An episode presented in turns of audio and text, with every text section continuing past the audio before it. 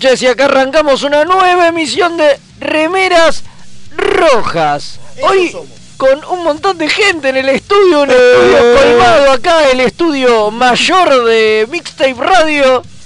Está lleno, lleno de gente y me acompañan como es costumbre mis compañeros de siempre. El señor está allá en la punta, sentado, Leonardo Rubio. ¿Cómo, ¿Cómo le va, capitán designado? Sentado en la punta. obvio. No puede ser Hoy se puso. manera. se- puede ser distinto. no puede ser distinto. Hoy se puso el pecho de plástico. Por O, o- o en realidad es su propio No, no, no, pecho. es puro, pu- Puro Fede. Puro Fede. Muy puro bien, Fede. muy bien, Puro muy bien. Y también me acompaña aquí a mi derecha, que en realidad es mi izquierda. Me encanta Pero- porque no sabe, este señor no sabe cómo son.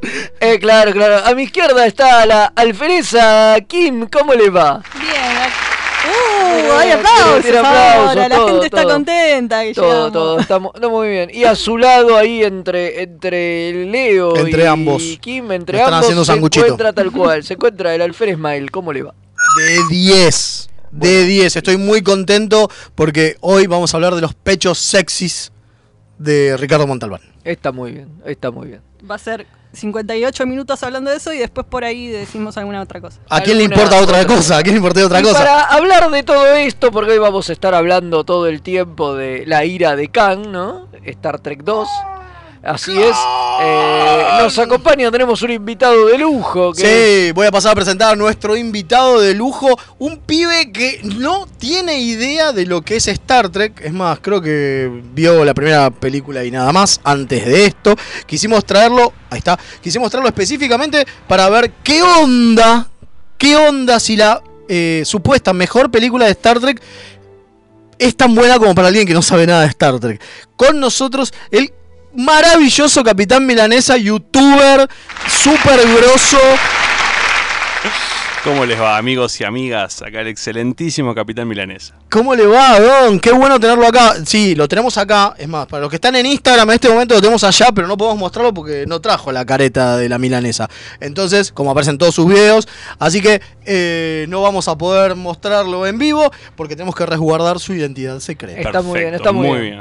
Así que bueno, eso. Eso, bueno, sí, haciendo que se escuche todo esto casi dignamente. Oye, hoy, hoy, no, hoy nos opera el teniente Gonzalo. Sí, porque ahí no está. El Comodoro Gonza está con Nana. Sí. Está en la casa, con nanitas.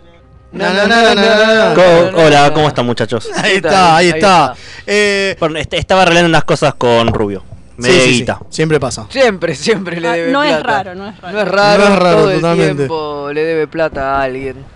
Bueno, y vamos a abrir frecuencias para que la gente nos mande mensajes y empiece ya desde temprano a romper las... Digo, no, ¿cómo? no, no, a hacer comentarios sobre los sexys pechos de Khan. Sí, sí, sí, sí. Bueno, nos pueden eh, llamar a dónde, don Rubio. ¿Cómo ¿Me no? dice? Al más 54 911 24 79 22 88. ¿Repetimos?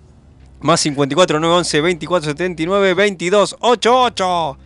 Ya tengo algunos mensajitos, principalmente de la gente que está en el chat de Instagram, que dice... Dígame, cuénteme. Hola gente, primera vez que los veo en vivo, paso a decir que Leo tiene razón, no importa cuando lean esto. Tenés un ahí. Es verdad, es verdad, es verdad, es verdad. O sea, siempre tiene razón Leo, eso estamos diciendo. Uh, El caradura encima dice sí.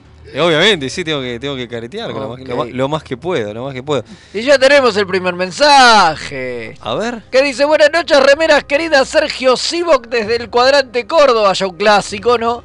Tratando de parar una nave para romper la barrera que me lleve a Yacarre. Ya estoy al día con el programa en Spotify y fue un viaje fantástico que pienso continuar a su lado. Va a ser un excelente especial con Cam porque yo ya tuve el mío hace bocha. Ja, ja, ja. Muy bien, bueno, muy bien. Che, todo esto, ¿por qué, por qué hablamos del aire de campo? Porque cayó un aniversario, quiero creer, ¿no? O, o porque, o porque nos pintó. Claro, no, no, Ah. se cumplen muchos años. Sí, en realidad en junio se cumplió el 40 aniversario del estreno en Estados Unidos, pero en agosto se estrenó en Argentina, así que lo hacemos en agosto. Argentina. Claro, Argentina. está, Son 40 años de- del estreno. Tremendo. En cine. Hablando hablando de, de años y de estrenos y, y- y- y de cosas, me, me deprimió que la película transcurre durante el, el cumpleaños número 49 de Kirk. Me sentí muy viejo. ¿Viste? Es tipo, Y de repente usted está, está muy cerca de Kirk. Claro, y y eso Cada vez es estamos como más cerca. Hablan de lo viejo que está y qué sé yo, y digo, pero solo tiene 49 años. Claro, no, no, ¿por qué? No ¿Por qué? es un, un Pobre hombre. No es un señor mayor, digo. Claro, un señor mayor es ahora que tiene 90. Claro, tengo varios mensajes más que paso a leer. Eh, Carlos Sandino dice, dice, necesito que hablen de Savic llorando al final de la peli. Spoiler, señor. Señor, no llegamos al 40 final de la película. Claro. señor. Después dice, saludos desde el sector bailochense, el alférez Albert. Tengo un ilengallo que dice, aguante el capitán milanesa. O sea, vino con su gente. Buenos días, Andrómeda. Dice, Can y sus bichos que se meten en las orejas. Maravilloso momento. Y tengo Star Trek 2, los pechos sexys de Can, dice Albert. Y sí, Y sí. definitivamente. Creo que ese va a ser el nombre del especial, ¿no? Sí, era, eh, como es, peluquines y pecho. Y, Y pectorales. y pectorales. Le pusimos al especial de nombre. Está, está, está muy bien. Así Totalmente. que Sí, igual todo muy arriba, pero tenemos un momento, ¿no? Medio pajoa, ¿no? Medio bajón, ¿no? No, sí, sí, sí, sí, sí, sí. Tenemos que hablar de, de, bueno, de, del fallecimiento de Nichelle Nichols. Ya le dedicamos hace mucho, uno de nuestros primeros programas fue. En la, en la primera temporada, creo. Sí, el Wow. segundo o tercer programa. ¿A vos te parece? ¿Tanto tiempo? Tanto tiempo pasado, ¿vio? Y bueno, nada, y hablamos un montón de ella, pero bueno, ayer nos, nos abandonó este plano y nos dejó y bueno, nos quedan sus maravillosos trabajos y, y su recuerdo, ¿no? De cuando estuvo acá, nosotros tuvimos la suerte de... La verdad que sí, se, cuadraron los planetas, que, que bien aplicado ese, ese dicho. Y bueno, eh, sí, sí, que participamos en, este, en una charla privada, vamos a decir. En Animate con, con, ella, sí, sí, estuvo, estuvo, estuvo La muy verdad que nos llevamos un- anécdotas de cuando le, cuando le afanaban la bicicleta animó y qué sé yo. No, la verdad que una, nos cayó súper bien, una genia macanudísima. La verdad que nos, nos queda ese momento de haber tenido el gusto de compartir con un pedazo de historia de la televisión, ni hablar de Star Trek. Este, la verdad que este, nosotros con Fede, súper chuchos de haberla, de haberla podido por lo menos compartir ese momento y nos sacamos una foto y realmente súper, súper macanuda. Sí, sí, muy, muy copada. Y aparte Fede que le comió los sanguchitos. Claro, Pero obvio. no, ella ya no los trajo. No, bueno, estaban ahí. Eran para ella. Eran pa- bueno, pero si estaban ahí eran para comer, señor. No, eran para todos. no, no. ¿Para, para qué eran los sándwiches? de Que miga? cierto, ella está por agarrar un sanguchito y fue se lo, se lo sacó de la mano. No. Sí, no, no, le comí. Eh, acá tengo otro mensaje que dice eh, el cadete López, dice desde Montevideo, Uruguay, peli y grito memorable. Sí, memorable el grito. No sé si por, no sé si por bueno, ¿no? Ahora lo vamos a hablar en un ratito. No, Bueno. para cerrar, bueno, le dedicamos el programa. a Sí, sí, nuestra le vamos querida a dedicar el programa figura. a su memoria. Y bueno, nada, como dijimos, ya hablamos mucho de ella en ese programa viejo. Cualquier invitamos cosa, a ir a buscarlo. invitamos a ir a buscarlo y, y repasar eh, anécdotas y historias de, de- de su vida.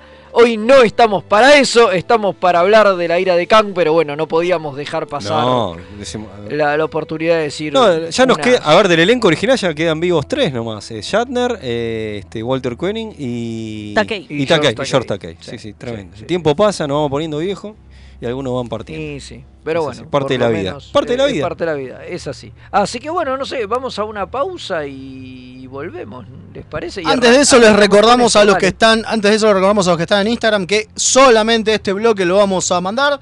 Dice, acá tengo Carlos Sandino que dice, lo de Niger fue demoledor, quedan chicos Zulu y Kirk, ¿quién se llevará el premio de los peces del infierno? Y a esta No sé. altura creo que Shatner, ¿eh? Yo me juego por Shatner. Shatner, Mirta Legrand del espacio. ¿Podemos hacer un necroprode de esto? No, no. No. ¿Hacemos un necroprode? Tenemos mala experiencia con esta. Es cierto, es verdad, No, queda medio no. choto. Pero bueno, eh, no, lo que le decía es, a los que nos están siguiendo en Instagram, recuerden que ahora corten y vayan a mixtaperadio.com.ar que ahí sigue el programa. Así que bueno, nada, cuando Gonzalo disponga, vamos a una pausa comercial y ya volvemos. Pero ustedes quédense y escuchen los avisos porque son importantes. Buenos días Andrómeda, transmitiendo en una estación espacial de manera totalmente pirata para todo el universo observable, desde el año 2519 trayéndoles música, noticias y la mejor compañía para todos y todas los que trabajan en el espacio profundo. Androides, mecánica cuántica, matemáticas, peronismo. Escuchanos en Spotify, Evox, YouTube y más. Tururú.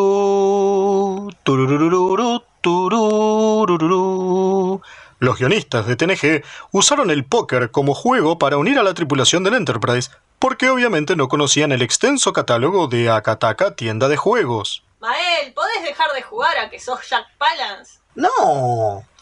Aunque usted no lo crea. Tururú. Tururururu, turú. De lo que se perdieron. Todo por no entrar en Instagram o Facebook y buscar a Kataka BG con Kai Larga. ¡Qué giles! ¿Tenés un paquete que entregar? ¿Tenés algún envío urgente que hacer? Contactá a Mensa Fleet. Hasta que no se invente el transportador, es el mejor servicio de mensajería. Búscalo en Instagram como arroba mensafleet. Se escribe Fleet con doble E. Los amigurumis vienen directo de Japón y no son solo peluches tejidos, son parte de su cultura y son muy kawaii. Tené tu amigurumi personalizado de la mano de Hecho con Amor, de Mamá Manualidades. Búscanos en Instagram como amigurumis.mamamanualidades para ver todas nuestras creaciones. Si sos de los que sufren cuando un amigo te dice de jugar al TEG. ¿Por qué odias que sea tan largo y que terminen todos peleados? ¿O sos de los que está cansado de que en tu casa Solo jueguen al truco o a la generala. La tienda Geek Out tiene todo lo que necesitas. Vení a conocer el maravilloso mundo de los juegos de mesa modernos. Conocer nuestro local en Blanco Encalada 2518, Belgrano. O visitar nuestra web tienda.geekout.ar. Geek Out, tenemos todo para que la pases bien. Las mejores impresiones 3D, los más hermosos sublimados y el mejor trabajo en vinilo lo podés encontrar en Bazar FL413. Hacemos todas las personalizaciones y le ponemos la mejor onda. Búscanos en Instagram como bazar.fl413 y haz tus sueños realidad. FL413, un bazar abierto a puro diseño. Soy Gerardo y los pibes de Remera Roja me dijeron que les recuerde que lo pueden seguir en Instagram, Facebook y Twitter, siempre buscando arroba Remera Roja, al final. Así está bien, nene. ¿Me dejas de romper la bola ya con esta pelotudez de las redes sociales? Gracias. Accessing library computer data. Space Seed. Mira. El capítulo donde Ricardo Montalbán muestra toda su sensualidad. Totalmente. Y se cambia de uniforme todo el tiempo. Porque tiene que mostrar los pectorales, maestro. Viste que tiene Si unas usted ropas. tuviera los pectorales de Montalbán y no esa panza horrible, Sí, Yo estaría todo el tiempo en bola, maestro. Estaría todo el tiempo rompiéndose Nunca, la remera. nunca entendí por qué en, en ese capítulo se pone la remera roja. Remeras rojas. Hacemos radio porque somos feos.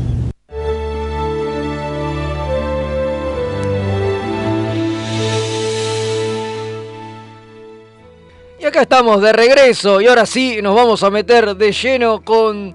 ¡Con! ¿No? La Sí. ira de Khan. Así es. Y bueno, para eso nos acompaña acá el glorioso capitán milanesa a quien vamos a invitar a que nos cuente su opinión de primera mano. Sí, porque una de las cosas que nos queríamos hacer era justamente dejar de lado, va a tratar de derribar mitos, como hacemos siempre acá los remeras rojas, tratar de demostrar si, eh, con pruebas fehacientes, a ver si posta La ira de Khan es la mejor película de TOS, ¿no? Y si se la sigue Y bancando. si se la sigue bancando con alguien que no vio nada antes, así que, capitán, cuéntenos cómo fue su approach a esto. Eh, la verdad que fue muy interesante, es la primera vez que me pasa de acercarme a una franquicia de esta manera, de, por una película que no es la primera. Si bien yo la, la primera de Motion Picture la vi ya hace un par de años, tengo que reconocer que no me acuerdo casi nada. Qué que- suerte. Seguro estabas dormido. Recu- recuerdo que las imágenes estaban muy buenas, que eran muy 2001, tenía como un, un mambo que iba muy por ese lado. Y, y bueno, cuando acá me invitaron eh, Remeras Rojas para verlo, me estaba con un poquito de idea. Eh, cuando puse la peli, ¿A qué me invitaron estos dementes? ¿no? Claro. no, me pasó que me enganché de manera instantánea. Fue como. Me parece que, es como dicen ellos, eh, esta película es muy amable para los desconocedores. Si bien a los únicos personajes a los que yo conozco y, que creo que todos conocemos son Kirk y Spock, los demás los tenía como de vista o de nombre. pero apenas arranca tiene como un clima y un ritmo que se lo nota muy actual y, el desarrollo de los personajes es instantáneo, entonces es como que te atrapa inevitablemente y bueno, me atrapó. Eh, recuerdo que, mi, impresión de esta película es completamente virgen, si se quiere. Eh, entonces hay un montón de cuestiones de las cuales yo desconozco el antes y desconozco el después de algunos personajes. Eh, tengo un amigo que me había spoileado el tema de Khan, de que venía de un capítulo anterior, ¿no? De la serie. Claro. Eh, es lo único que sabía yo de todo eso. y bueno, también conocía ese grito. Eh, pero bueno, más allá de eso, empecé la peli y la verdad que tengo que, que- que- reconocer que, que me enganchó terriblemente. Y, y bueno, acá no sé si agradecerle o, o no a Martín, porque tengo una conducta muy adictiva, les contaba hace un ratito, con el tema de cuando me gusta algo. Si me gusta algo, necesito saber todo hasta la última hasta el último detalle. De hecho, en mi canal de YouTube yo eh, trabajo sobre eso, sobre curiosidades, cositas que nadie sabe. Y, y me tuve que aguantar las ganas cuando terminó de ver, de- terminé de ver la peli de poner la siguiente y de poner la siguiente o de poner la serie o de buscar información sobre qué pasó con el hijo de él o qué pasó con Spock. Em, pero preferí mantenerme al margen de, de estos conocimientos para nada, tener esta charla eh, y dar esta opinión de una persona que solamente vio esta película y la reconoce como pieza única, como película eh, única, Bueno, esa es la parte del ejercicio, ¿no? tal cual. Esa es la parte del ejercicio, tratar de ver.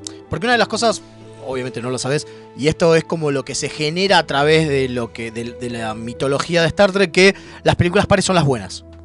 Ah. Siempre está esta cosa. La 1 es, La 1 es me- chota, mediocre, la- la- la 1 es chota, la 2 es buena, la 3 es chota, la 4 es buena, y es como que las pares, digo, eso, eso es parte de la cosa, ¿no? De la mitología. Sí, sí, sí. No sabemos si se mantiene todo. No sabemos si se mantiene porque después vinieron las de Kelvin, pero bueno, Por- es lo que hay. Y, y Bueno, Nemesis Spar. Y Nemesis Spar, pero bueno, no importa. Pero más allá de menos de, de la- de las originales, de, la- de las seis de todos, digamos, se mantiene. Se mantiene, en las 6 de todo se mantiene.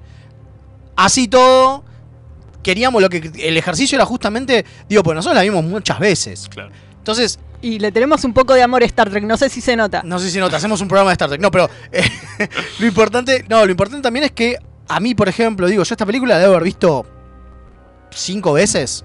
Ponele. Esta vez, a mí particularmente, me aburrió.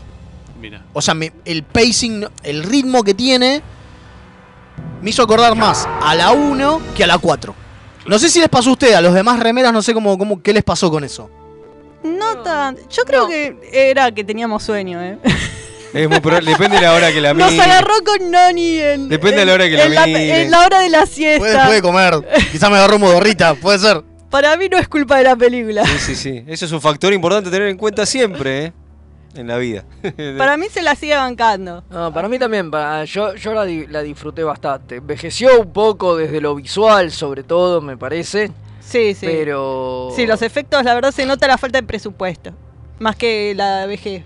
Eh, sí, a mí me pasó. Bueno, son las dos cosas. Claro, sí, a mí me pasó que la película no, no me aburrió, eh, hay, pero hay cosas que sí, que no, no me algunos detalles de la película no me gustaron, no, como que no los banqué, algunos detalles de la película, pero la verdad que la película me sigue gustando. Para mí tiene encanto de un montón de cosas que pasan que, que termina siendo una, una buena película, una, yo creo que una de las mejorcitas de Trek, o sea, sí, para mí se la sigue bancando el mito de que es una de las mejores. Sí, sí, para mí el problema principal que tiene la película, si me, se me permite poner en, crítico, y esto tiene que ver también con la época en la que se hizo, que yo, es que tiene poca, poca continuidad, ¿no?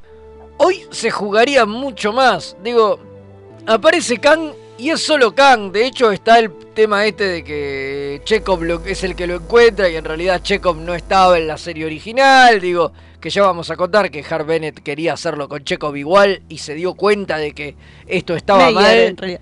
¿Eh? Meyer es el que se dio. No, no era Bennett. No, no, era Bennett, era Bennett. Ahora hablamos de quién es Bennett. Era Bennett.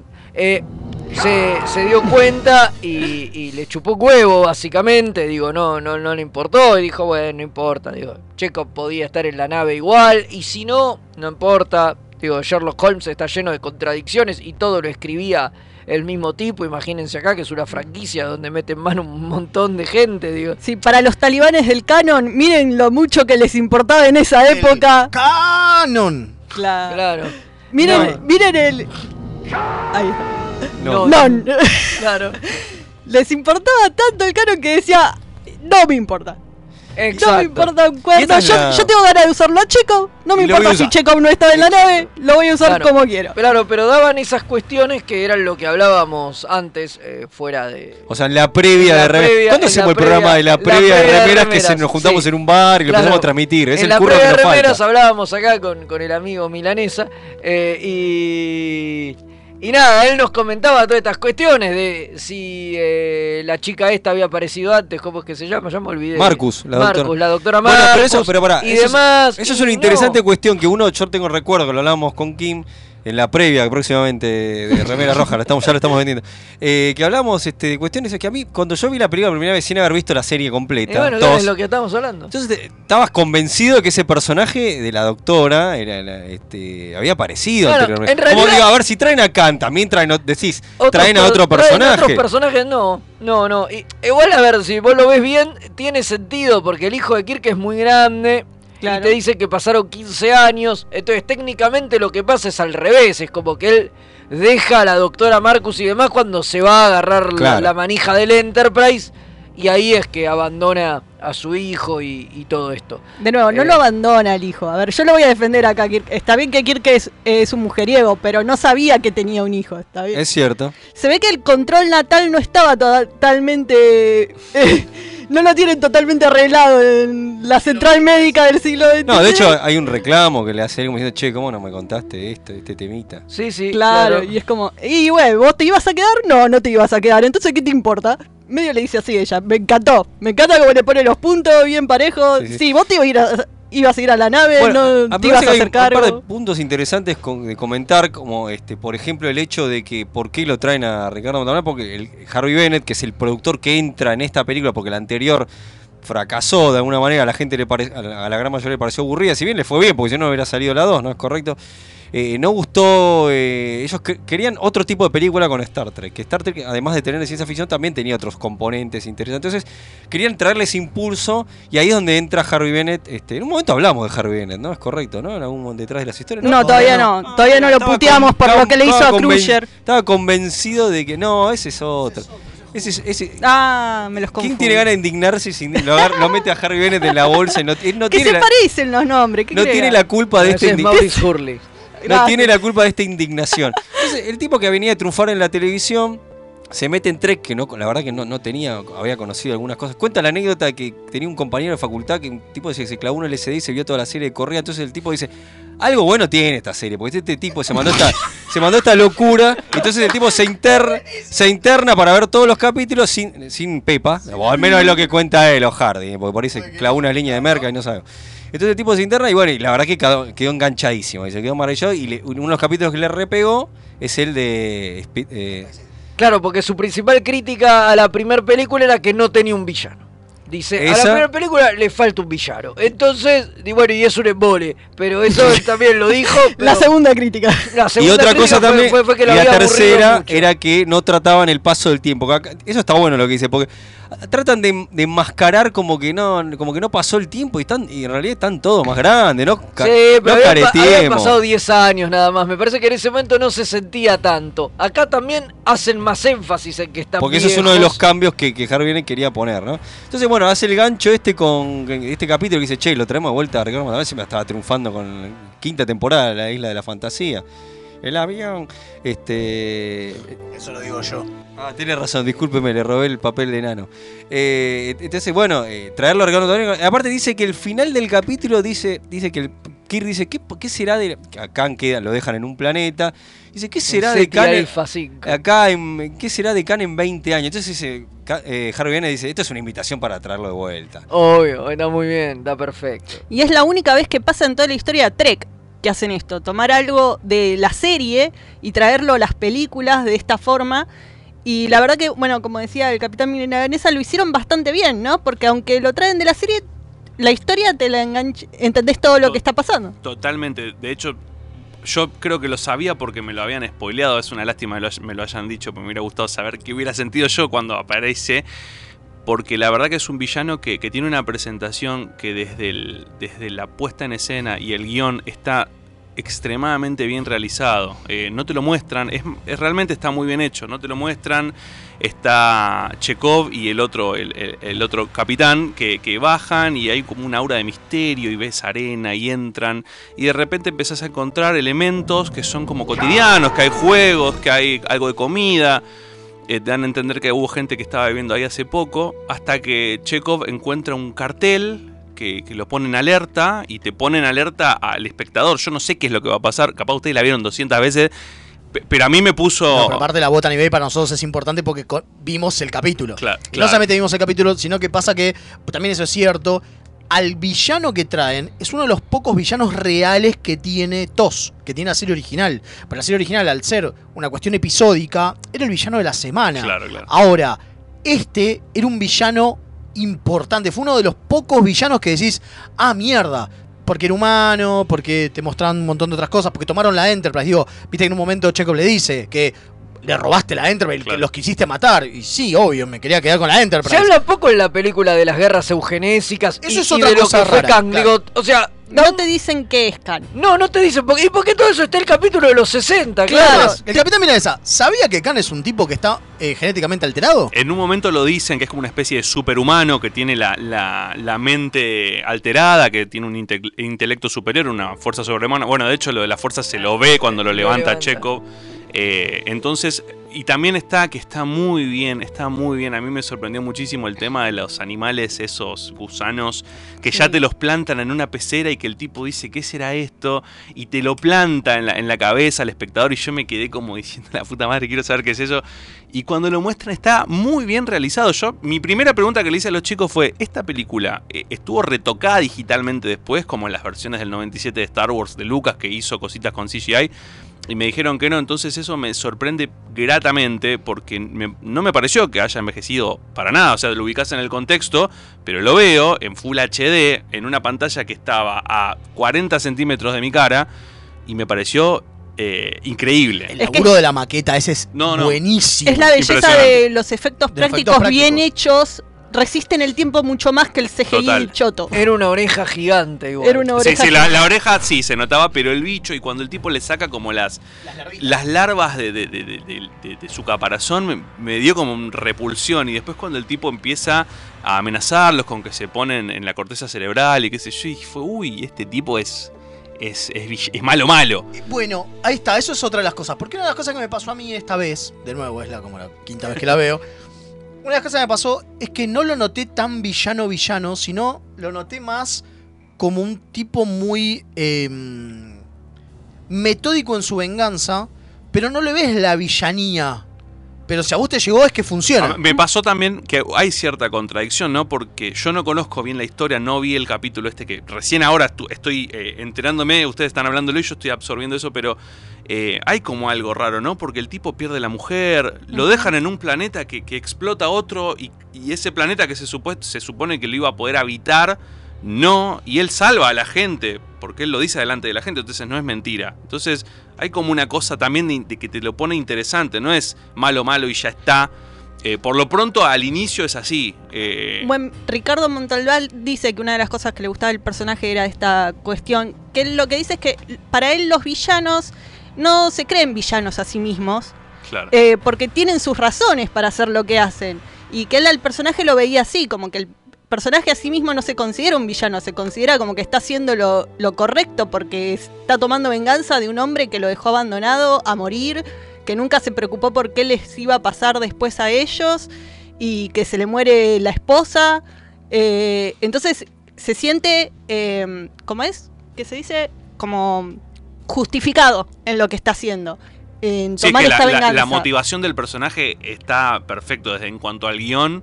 Eh, está claramente marcado desde el momento, desde esa escena. Tipo, vos sabés que el tipo le arruinaron. O sea, si bien el tipo acepta que es, que es un criminal, porque el tipo nunca lo niega, pero el castigo que le dieron es como. Yo no desconozco el capítulo, el capítulo de la serie, pero el castigo que le dio Kirk pareciera que es demasiado. Y es muy cruel lo que le pasa. eh, Igual es por descuido, no es que se lo hace a propósito, porque te, te explican que el planeta donde los dejó era un planeta normal, donde iban a Claro. poder vivir Pero- tranquilos. Pero, hay, pero hay un diálogo de él que grita, que Sí. pierde los que es el primer momento que creo que él pierde los estribos y que grita tipo nunca vino nunca chequeó lo que pasó Claro, los Claro, dejó está bien eso- los eso es- dejaste y nunca viste a eso- chequear qué pasó con nosotros. eso es ter- ese, ese, ese diálogo me pareció Esa es la fantástico. indignación del tipo. Claro, es otra cosa- Por ahí no lo culpa por haberlos dejado ahí, sino por nunca, che, nunca, Le chupó nadie un manda- huevo, claro. nadie- nunca mandaste a nadie a ver qué onda. Bueno, es otra cosa que decía Montalbán, esta cosa de que él pasó estos 15 años pensando en Kirk obsesivamente por todo lo que está sufriendo y Kirk en esos 15 años no pensó nunca en él, se olvidó de Claro. Khan. Pero porque es un. Porque, Porque era el villano de la semana, porque era el chicos, villano de claro. la semana, exacto, vos para era el villano de la semana para vos y vos me arruinaste toda mi vida. Es como bueno, y después otra cosa es el tema de eh, de la venganza, eso eh, lo ves en eh, cuando te muestran el lugar donde estaban viviendo los libros, ¿no? El Mm, detalle de los libros no lo había pensado muy te- Moby Dick está está Moby Dick ah mirá y no lo al- había pensado mirá, lo verdad. que lo que cita al final cuando es una frase es la frase final de Moby Dick. Eh, Mirá de- qué loco es. llevando ma- perder todo por la venganza, Claro. porque es lo único que sí, lo sí, mueve. sí, total. Me, me había perdido ese detalle. Me acuerdo de haber visto la- el libro y como un boludo no, no lo recordé, pero mirá qué loco, eso está buenísimo. A mí una de las cosas que me pasa con esto es que una, eh, Hay mucho de Moby Dick en la. hay mucho Hay Moby Dick, mucho Moby Dick, sí, a mí lo que me claramente. pasa es que con esto de que Kirk es la ballena Kirk blanca. es la ballena ¿no? blanca. porque está gordo. No, bueno, igual no está tan gordo en esta, ¿eh? No, Eh, no, está bastante bien, ¿eh? Está bastante bien con, el- con la chaquetita Sí, cerrada, le se- cerraba le bien. cerraba la y todo, imagínate. Eh, no, a mí una de las cosas que me pasa con esto es que, y, y ya entramos un poquito más en la peli, eh, en lo que a, a cada uno le pareció, es que esta vez sí me pareció que Kirk, como decía recién el capitán, es como que está justificado el que el otro le tenga odio. Pero aparte está toda la cuestión de los científicos, que es una de las cosas que hablamos en, el- en- en la charlita de, antes la de- previa. En la previa que ya vamos a, a transmitir al aire. Eh, el tema de, de- de que los para los científicos los milicos son malos. Bueno, es la ¿a vos qué primera te vez que pareció? pasa. Es la primera vez que pasa. ¿A vos qué te pareció? ¿Starfleet es mala? ¿La flota estelar es mala? Me pareció interesante eso que decía el, el- el chico este rubio, como que eran ellos ter- siempre terminan siendo eh, herramientas para fines militares. Eh, y aparte me, me llamó la atención que Génesis, yo pensé que iba a ser un arma y no, era una cuestión para crear vida, todo lo contrario, Sí. que si bien obviamente tenía... eh, no, no terminé de entender muy bien la parte técnica de Génesis, pero ahí tiene que destruir como para que nazca, ¿no? Una cosa así. Eh, No, el tema es que si lo tirás donde no hay vida, agarra la materia inerte y la convierte en Claro. materia eh, con vida, ¿no? Pero si la tiras donde ya hay vida, va a destruir lo que haya para reconstruirlo. Ah, claro. Entonces, si la tirás en un sistema habitado, es un- una destrucción total. Claro, claro. Si bien después termine recreando un planeta por ahí. Y en cuanto a lo que vos me preguntás, y bueno, yo partiendo de lo que dice Khan, que si bien es el villano, pero también pienso en eso, que nada, que lo dejaron ahí tirado en un planeta que se supone que estaba todo bien, pero no estaba todo bien. Y, y después me, puse a pensar, el tipo dijo que perdió a su mujer y después dice que los bichos esos horribles mataron a 20 de, de su... De su o sea, capaz la mujer murió de una manera espantosa eh, y no sé, no se notaba que eran muchos, que eran... ¿Cuántos colores? No sé cuántos eran, 70, 80, 100, no sé, no, no en ningún momento se nota. Eh, creo que en el capítulo dicen cuántos son, pero no me acuerdo en este momento. Eh, Acá nunca te dicen No te cuántos lo eran claro. originales. A ver, era una nave que en realidad estos eran tipos que estaban criogénicamente conservados, Claro. que se los encuentra Kirk y eh, estaban así desde los 90. Desde 1990. Sí. Eh, venían de la Tierra, los habían mandado en esta nave prisión congelados para que no jodan más. Ah, ok. Claro. Y Kirk los encuentra, los descongela y se entera tarde de que no eran buenos tipos. eran ah, mira, eso, todo eso pasa en la, en la serie. en la serie. capítulo, capítulo. Claro. Y bueno, eh, y cuando les tratan de tomar la nave, los terminan atrapando de vuelta y dice, ¿y qué hacemos con estos tipos ahora? Y no sé, bueno, los dejamos acá en un planeta. Claro, Kang era una especie de gobernante de toda una parte del mundo después de las guerras eugenésicas. Él se queda como a cargo Tipo de. dictador. Tipo dictador de toda una parte del mundo. Es más, bueno. se llama Khan justamente por Genghis. Por Khan. Gengis Khan, claro. Era, era un dictador Sí, sí. monarca. Él, él dice en un momento en la película, pero bueno, es una frase que si vos no sabes pasa. En, los- en 1996 yo era un príncipe, dice. Just- está diciendo eso, está Claro, haciendo sí, sí. referencia a esto. Perdón, son 84 los sobrevivientes. Ay, gracias. Mirá, Muy bien. Muy bien. Producción en vivo. Lo cual quedaron Pero no 20 murieron. cirujas. Pero era. Sí, bueno, ese era otro tema que charlábamos. ¿Por qué carajo son tan jóvenes? Tendrían que tener todos la edad de Montalbán, salvo que los haya dejado en la cámara criogénica otro montón de tiempo o hayan sido un montón de pibes. Hijo de puta, si hizo eso. Claro, o él era, él era el más viejo y estaba con todos quinceañeros. Ah, no sé. ah, tiene poner el él. Pasaron, pasaron 15 años. Y son todos jóvenes los que están Che, ahí. si era- Está bien, todos sabemos que es porque usaron strippers para que fueran musculosos y Sí, todo sí, eso. no eran actores, eran- Sí, eso, bueno, es- eso eran strippers, digo, Eran cobraron un montón de, de- de- de musculosos, buscaron un Para montón... el Physique du Roll necesitaban. eh, tipos así musculosos. Entonces buscaron un montón de, de strippers y son todos los que están ahí, salvo el muchacho que Claro, habla. el ¿viste? único que habla es el que actúa. Es actor. es el que es posta. actor, el resto eran todos, todos de bailarines. claro. Bailarines de Chip and Dale que usaron para, De- para- ¿De para- Chip de extra. Dale? Sí. ¿La Bueno, película? De Claro. 20, 30 años y ahí está la cosa de con la edad, de que no hay nadie de viejo como Khan. Claro, pero Para mí- todos deberían tener la edad Para de mí, Khan, era, por para mí era el harén de. Khan y se lo llevó. Claro. Bueno, pero lo lógico Eh, es eso. ¿no? No, vamos a tomar un detallito rápido que es este con esto de lo de lo militar, de lo de la federación. Uno de las, Roddenberry fue uno de los que estuvo. Porque a Roddenberry después de la 1 le sacan el poder que tuvo y lo bajan a, a consultor. Acá mandó un guion falopa, ahora perdón que te inter... ah, porque lo tengo que contar. Dígalo. Acá te mandó un guion falopa para cuando Que lo hablamos la en un capítulo. Que hablamos en un momento que era que los eh, cosos viajaban en el tiempo porque los Klingon impedían que muera Kennedy. Y por alguna cambiaban, razón era y cambiaban la eh, toda la línea temporal impidiendo el asesinato de Kennedy. Y bueno, nada, entonces viajaban en el Enterprise de vuelta a matar a Kennedy. O sea, los buenos matan a Kennedy. Sí. La Tienen idea, que era, matarlo. la idea era que Tienen que dejar que tenía- muera. Spock tenía que matar a Kennedy Para- porque- para que siga el para curso que de la siga historia. el curso Uy. de la historia. Interesante. Ese, ese Eh, era el guion que Roddenberry insistió en poner desde la 2, 3, 4, 5. Sí, sí, siempre. Muy a los Hablamos- on the Edge of Forever. A- a- claro, hablamos en un momento de esto en una historia detrás de la de, de un viaje que no fue, contamos la historia detrás de este de, de- de este capítulo, ya, ya lo hablamos, pero bueno, la cosa es que dijeron, no, abuelo, vaya a dormir, deje salga con estas ideas y lo dejaron en la de consultor de producción, que era lo mismo que nada. Claro. Y lo dejaron ahí arriba con un puesto zaraza y lo llamaron a, a Bennett para que se hiciera cargo y tomara la manija. Sí, Dijeron, eh. mira, nosotros queremos seguir con esto, pero este viejo nos trae unas cosas que no se pueden hacer, basta. Digo, queremos que hagas vos. Claro. Bueno, y después cómo lo engañaron a, a Nimoy para que actuara en la película. Momento, momento. Antes de eso, yo perdón, tengo que cortarlos. Vamos a una tanda Oh. y volvemos. Y ahí empezamos con todo el, el detrás de historia. Bueno, dale. Sí, el detrás de escena, que es muy divertido.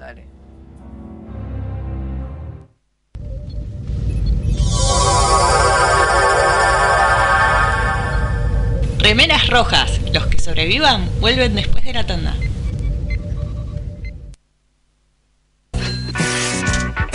¿Querés llenarte de guita como el comandante Ford? Publicita en mixtaperadio.com.ar Mamá,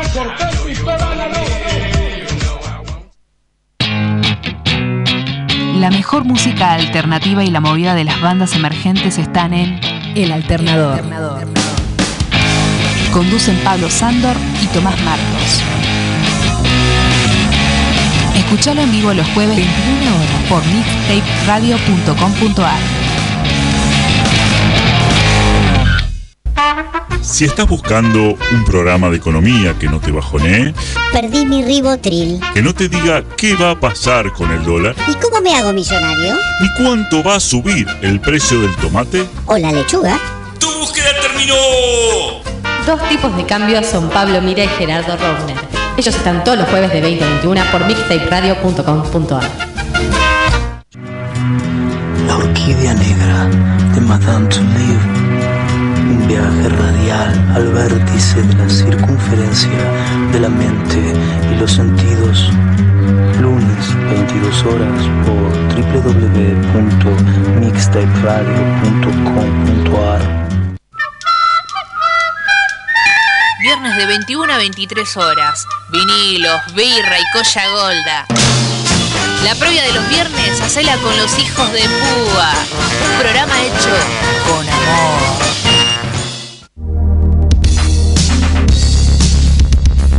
¿Te gusta gustan los juegos de mesa modernos o te interesaría conocerlos? Buscate arroba el de los juegos en Instagram, un canal donde vas a encontrar reseñas, sorteos, eventos, entrevistas, rifas y muchos, muchos juegos. Arroba el de los juegos. ¿Qué estás esperando para seguirlo?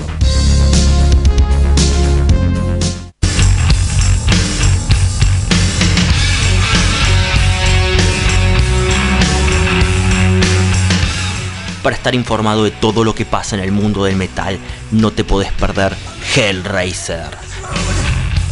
Todos los lunes, 18 horas, en mixtaperadio.com.ar.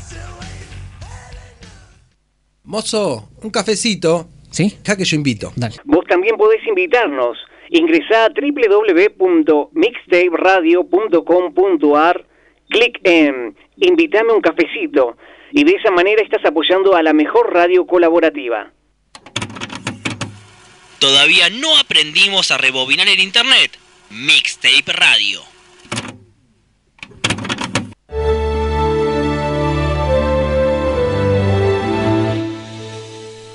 Y acá estamos de regreso ya para el último bloque, último bloque, pero tenemos unos mensajes que no quiero dejar pasar. Nos escribe un amigo, el almirante London, y nos dice, qué hermosos los pechos de Khan.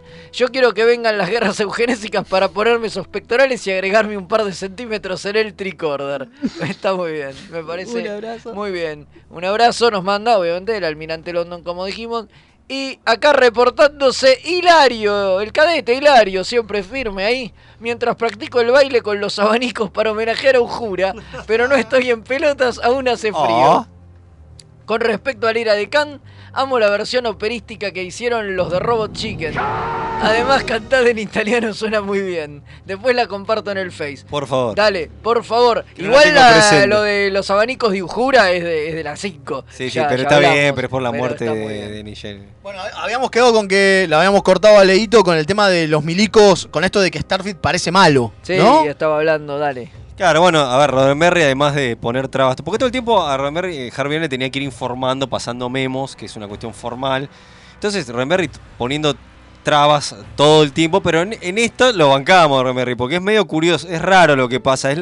Creo que es la única vez que se trata de una manera hacia la federación, como este, una cuestión militarista y que civiles estén en contra, es rarísimo. Eh, y eso fue una de las cuestiones que, que- que estuvo en contra Roddenberry. Y otra la- de la que, para el tipo, para boicotear la película, la que hizo, el tipo sabía de la, la muerte de, de Spock, ¿no? De que a- algo, algo iba, este, este, algo mencionó King que cómo lo trajeron de vuelta a Leonard para la, como para una despedida. Entonces lo que hizo fue filtró esa información con los grupos de fanáticos que eran sus mejores aliados y empezaron a llover cartas a Paramount de una manera Puteando, ¿no? puteando. ¿Cómo van a matar a Spock? Tremendo, imagínate. El odio, el odio fue, era tan- fue- real. claro, fue tanto el, el haterismo y todo con esta película que cómo van a matar a Spock que, que los ejecutivos, los altos ejecutivos se preocuparon y dijeron, cheche, para muchachos, van a matarlo. ¿Qué hacen? Pero, y, pero es que la realidad es que es que Nimoy no quería estar en la película originalmente. Eso Claro. era lo que iba a contar Kim. Claro, estaba en la época de Yo no soy Spock, donde quería renegar del papel, estaba podrido de que todo el mundo le dijera Spock por la calle, dice yo soy Leonard Nimoy, carajo, y no quería hacer la película. Entonces lo convencieron, no, vos, vos mira, te vamos a matar, así que venís, haces un par de escenas y listo, te morís. En el primer tercio te morís. dije. Claro, el primer tercio- después fue mentira, porque... No, no, después la, no, es que, es que en realidad. En la edición quedó en al final. en la edición, digo, se fue estirando la participación de Spock y la muerte cada vez quedó más lejos. Pero en la primera versión del guion, cuando el guionista lo convence a, a Nimoy digo, y lo llama para decirle: Che, mira, si te pongo en la película y te morís, ¿estás? Eh, eh, se moría en, en el primer tercio. Y estaba re feliz porque quería hacer la escena de muerte, estaba re entusiasmado. Claro, o sea, que era lo mismo, ¿eh? Perdón, porque eh, era que, el- que la nave claro. llegaba al planeta este donde estaban los tipos que controlaba Kang, porque era otra cosa, era una revuelta que la lideraba el hijo de el De hijo Kirk. de Kirk. Ya hablaremos algún momento en algún De un viaje que no- un que no viaje fue. que no fue, hablaremos de, de- de- de los cinco guiones de guiones- la ira de Kang. de los dos guiones o tres guiones de la ira de Kang. Creo que son cinco, fue cinco o cuatro. Cinco, bueno, está- sí, estaba ese, después estaba el de Omega, el Omega Project y hay, y hay varios más. Eh, la cuestión es que, bueno, nada, había una, una revuelta liderada por el hijo de Kirk y detrás de todo estaba obviamente Kang moviendo los hilos y esa era la idea y ahí cuando la nave llegaba al planeta este tenía el problema este con el reactor, que qué sé yo, que necesitaban escaparse y no podían y, y Nimoy hacía su sacrificio. O sea, la escena es la misma, porque después lo que hizo Nicolas Meyer fue agarrar todos los guiones, rescatar lo mejor de cada uno y con eso armar una especie de, de rompecabezas y ir escribiendo el resto y darle forma a la película, que es muy loco que no aparece acreditado como guionista a pesar de que lo escribió él. Tenemos que mencionarlo a Nicolas Meyer, que es el director, porque es una pieza fundamental. El Sí. tipo, aparte, prometía guiones. O sea, a ver, porque pasan cosas. Llegó de la nada, Nicolás Meyer. Llega de la nada, tampoco conocía a Trek, se sienta a ver Trek, lo Harvey Bennett se lo ofrece, se entusiasma con Trek, este, el eh, la película tenía muchos problemas, el tipo dice, bueno, está bien, yo lo escribo, ahí está lo que está contando Fede,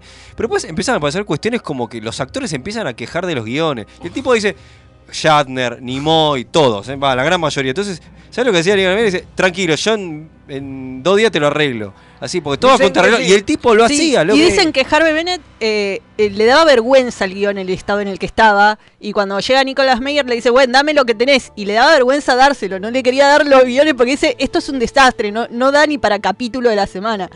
Eh, y le dice, bueno, dame todo lo que tengas. Y ahí es cuando le da los 80 Claro, guiones que dice, tenía. "Da- Dámelos y nos juntamos y vemos qué hacemos. Y se juntaron él con Bennett y con el guionista, el que había escrito los dos primeros guiones, que creo que es el guionista acreditado por la película, ¿no? Que ahora me- se me fue el nombre. Sí, no, a mí también. Bueno, eh, Suwos, Sawos. Sí, algo así. Bueno, la cuestión es que se juntan en una mesa y empiezan a rescatar diálogos y escenas de los distintos guiones, tipo, che, esto tiene que estar, esto tiene que estar, esto tiene que estar. Y bueno, y el tipo con eso más o menos fue armando y reescribió la película en tiempo récord. Creo que em, arrancaban los efectos especiales que había que hacerlos antes en 10 días. Jack los B. tipos- Sowards. Sowards, ahí está. Sí, que era un chabón que había escrito algún capítulo de la serie original y que era un fan de Star Trek, así. Era Sí. muy fan de Star Trek. Y bueno, Nicolas Meyer después también va a volver para la sexta película. Que O- obviamente. ahí hay algo, un chiste con... eh, eh, no se ponían de acuerdo con el nombre que iba a tener la película esta. Y uno, el nombre que quería Nicolas Meyer era El País de- No Descubierto. Claro, exacto. On Discovery Country, que es el, el nombre que después va a tener la sexta película, y se lo cambian al final. Los productores no les gusta y le ponen The Vengeance of Khan.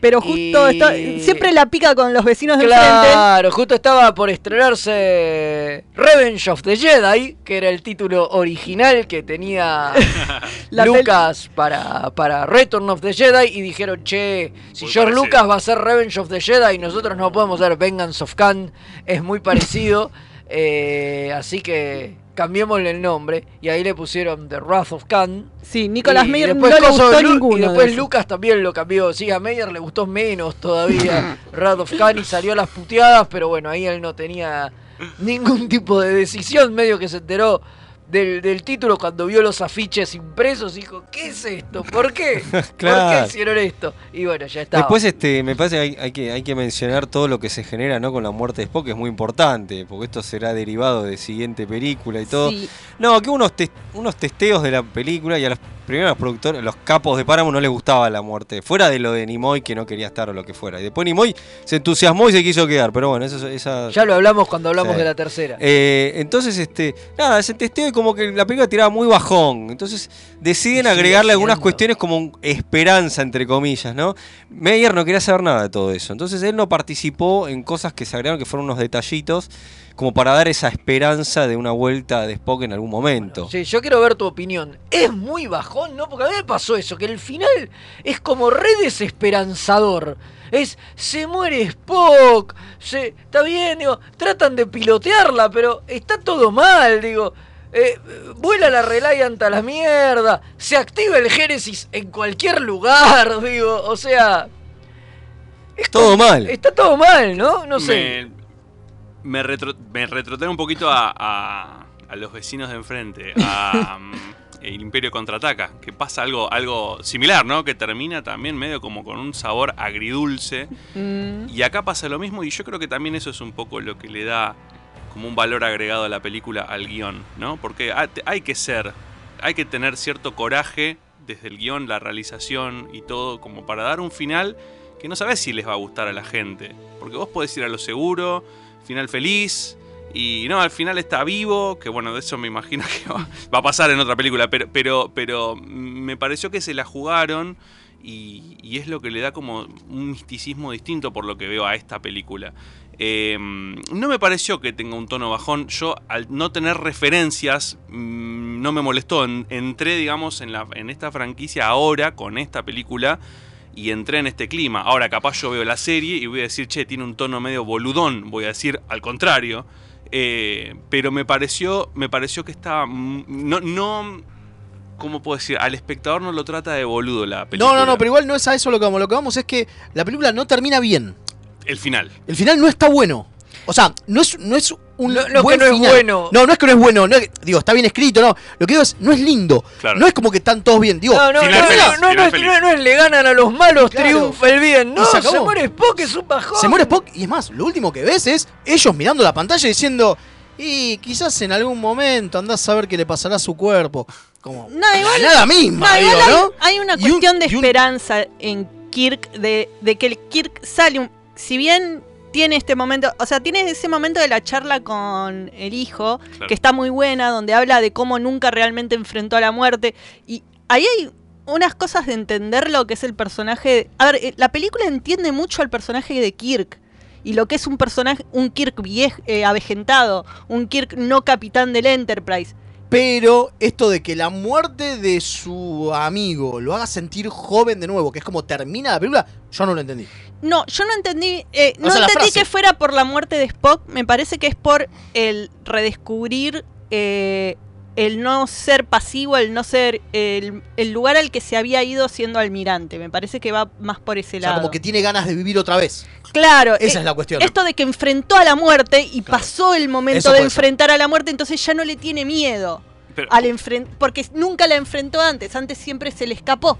Esto, eh, la charla que tiene con el hijo al final me parece que eso es lo que te lo da a entender. Yo no lo había pensado como lo pensás vos, pero me parece que totalmente viene por ahí. La verdad. El tipo eh, cuenta orgulloso al principio, tipo, yo le escapé a la muerte, eh, yo- no me gusta perder. Ah, le, le hace trampa a la Kobayashi Maru, Y, digo. lo- y lo Y lo felicitan. felicitan por eso. Y el tipo, y cuando el hijo le dice, nunca enfrentaste a la muerte, no, así no, dice. Y Spock todo lo contrario, la enfrenta como... Incluso hay una escena en la que se los ve discutir a, ciertos personajes y ves que Spock gira la silla y se queda mirando como, como, como analizando eh, la situación y diciendo, bueno, la única forma que hay para hacer esto es que yo me muera para salvar a la comunidad. Y, y el tipo sí enfrenta a la muerte de la manera más digna y humana, porque dice él al final terminó siendo el más humano de todos. Claro, ¿cómo es la frase esa hermosa que tira Spock, le- que te parece tan conocida? Las necesidades de muchos. eh, Las su- supreceden a la de la la- minoría a la de unos o la de pocos uno. o la de O la de uno. Unos pocos, muy Es- bueno, tremendo. Yo no me acordaba de que el diálogo lo tenían antes en la película con Kirk y acá están repitiéndolo en Claro, realidad. sí, Yo- de Eso hecho, no me lo de hecho, acordaba. el audio, de hecho el audio que se escucha siempre cuando ponen esa frase es el primero,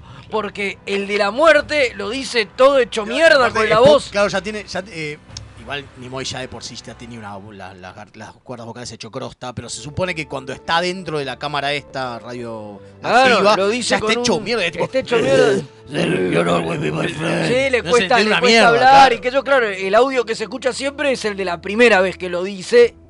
Claro, sí, el que dice o de uno lo dice Kirk en realidad en la primera Sí, vez. la primera vez. Y bueno, que es una de las frases más, eh, es uno de los diálogos más memorables de todo Star Trek y, y más He sido emotivos. y siempre seré Tu Tu amigo. amigo, sí. Ah, mirá si será memorable que ese momento, este.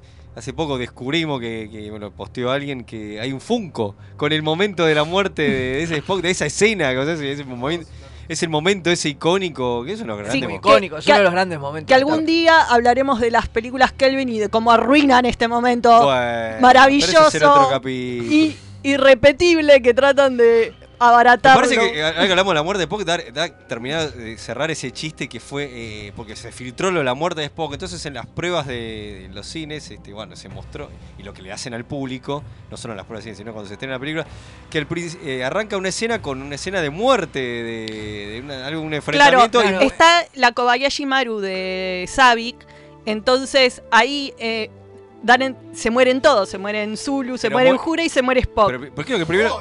Y McCoy. Creo que el, creo que el, Creo que el primero es, es, es Spock, ¿no? El que muere. Claro. Eso era una manera de decir, ya que el público sabía, se filtró lo de la muerte de Spock.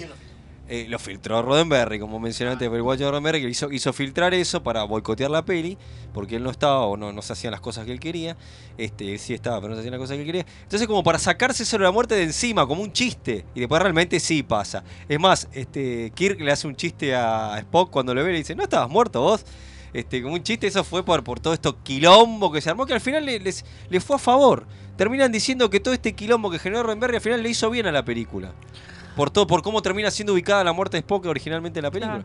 Eh, ah, ya que hablamos de la Kobayashi Maru, ¿alguien me explica? Porque yo siempre me quedaba la cosa de que es una prueba que se la daban a cadetes.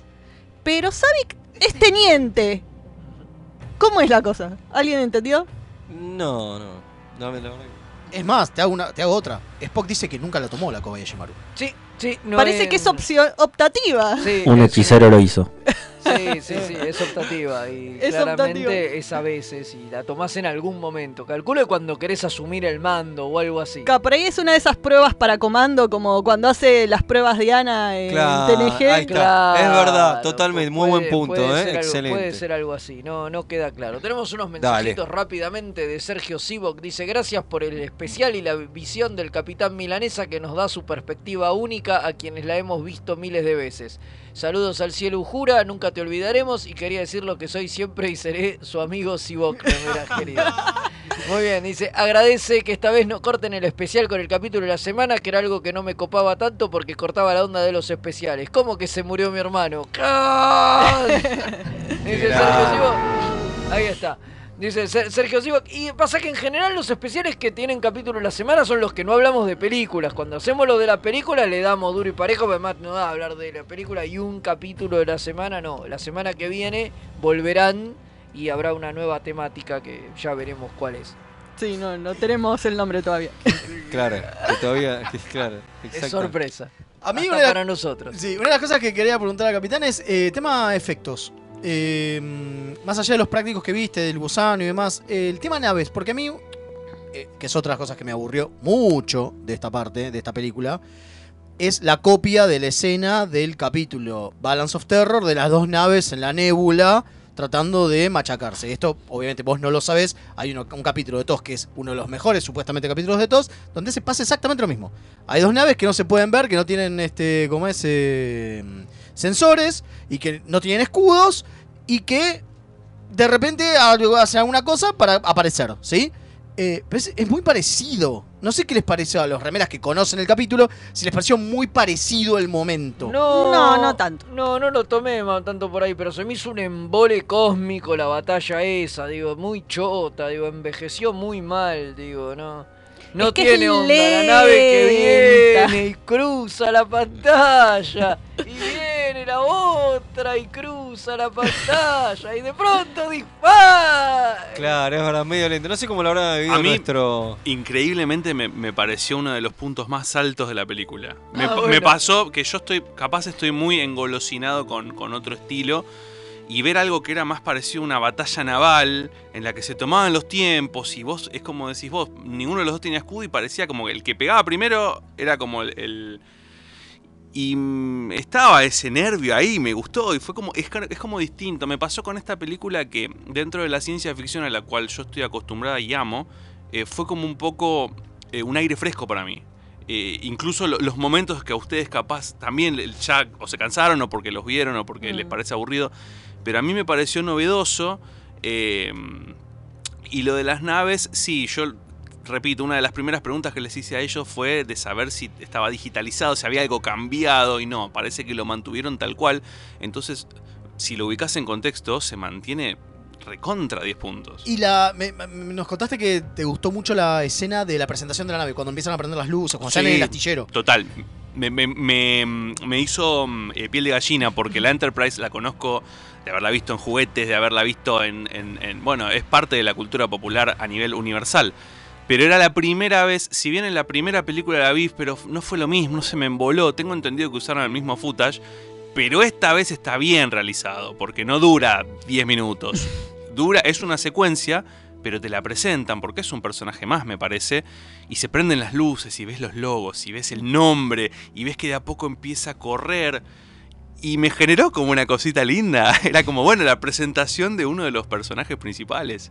Eh, que también, bueno, desde el guion, yo soy guionista y reconozco que desde el guion la presentación de todos los personajes es eh, espectacular. El único que quizás no te lo presentan tanto es a Spock, porque me parece que ya, hasta incluso en ese momento, era muy reconocido. Es la cara de, de Star Trek, me parece. Pero la presentación de los demás, eh, Bones, el personaje del Doctor, eh, mi favorito por lejos, es el, el que eh, le da desarrollo a Kirk. Y el desarrollo de Kirk es el- la subtrama de la película. Eh, la trama de las películas, en los guiones, la trama lo que genera es el hilo conductor. El conflicto, la resolu- clímax, resolución, fin. La subtrama es lo que le da la sustancia a la película, al guion. ¿De qué se trata? ¿Qué es lo que va a evolucionar en los personajes? En este caso es el conflicto que tiene Kirk. Pero el que es una herramienta argumental y a la vez no lo es porque está muy bien eh, realizado y muy bien escrito es el personaje de McCoy, ¿no? Claro. Que, que todo el tiempo le está picando al tipo eh, desde el primer momento que lo va a felicitar por su cumpleaños, hasta cuando le hace una pregunta por la, por la rubia que, que- que no se entiende, que el tipo medio que se molesta. Me parece que, que está muy bien realizado la presentación de todos los personajes. Tenemos, es la gran McCoy, sí, como acá dice Leo, la gran McCoy. McCoy siempre está para eso, así que es fabuloso que te haya llegado así. Tenemos un mensaje de audio, a ver. Hola remeras rojas, ¿cómo andan? Acá Pablo del cuadrante, recién salgo de laburar, así que no pude escuchar nada. Pero igual voy a dejar mi aporte. No sé qué habrán hecho, no sé qué habrán dicho de la ira de Khan, pero yo la vi el año pasado o el año pasado de nuevo. Y hubiera preferido no verla y quedarme más con el recuerdo. No digo que sea mala, pero no es todo lo que dicen. Eh, me hubiera quedado con el recuerdo de cuando la vi hace 10, 15 años atrás. ¿Viste? Le pasa lo mismo que a mí.